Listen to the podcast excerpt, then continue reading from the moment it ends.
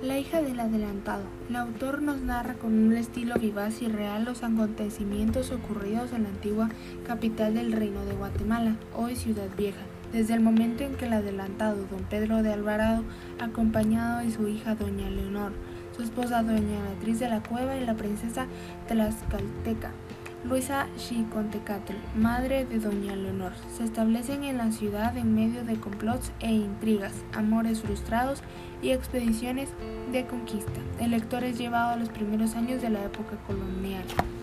Esta primera novela de Milla se publicó como libro en 1866. Los sucesos narrados abarcan un lapso de seis años de 1536 a 1541, como señala Mentón, desde el retorno de Pedro de Alvarado.